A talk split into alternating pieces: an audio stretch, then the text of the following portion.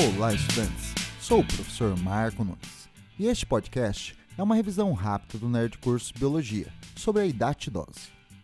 A hidatidose é uma plateumintose causada pela larva do verme Quinococcus granulosus.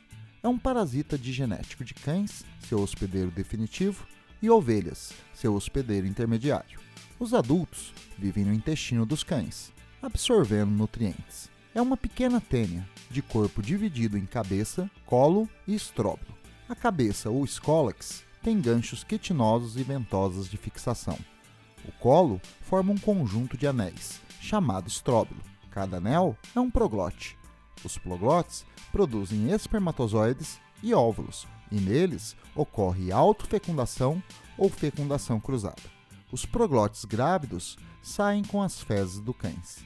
Se contaminarem a água e a comida das ovelhas, o ciclo continua. Na ovelha, embriões furam o intestino.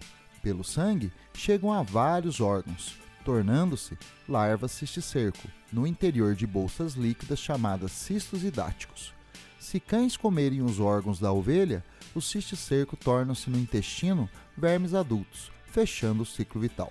Se o homem consumir os ovos das fezes dos cães, a larva cisticerco se desenvolve em vários órgãos humanos, provocando distúrbios clínicos variados. Caso os cistos se rompam, pode provocar alergias e mesmo um choque anafilático fatal. Portanto, a transmissão da hidatidose humana é passiva pela ingestão de ovos que estavam nas fezes dos cães.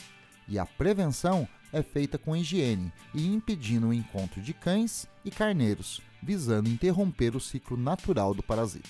Bom, é isto aí. Continue firme nas revisões do Nerd Curso Biologia e bom estudo!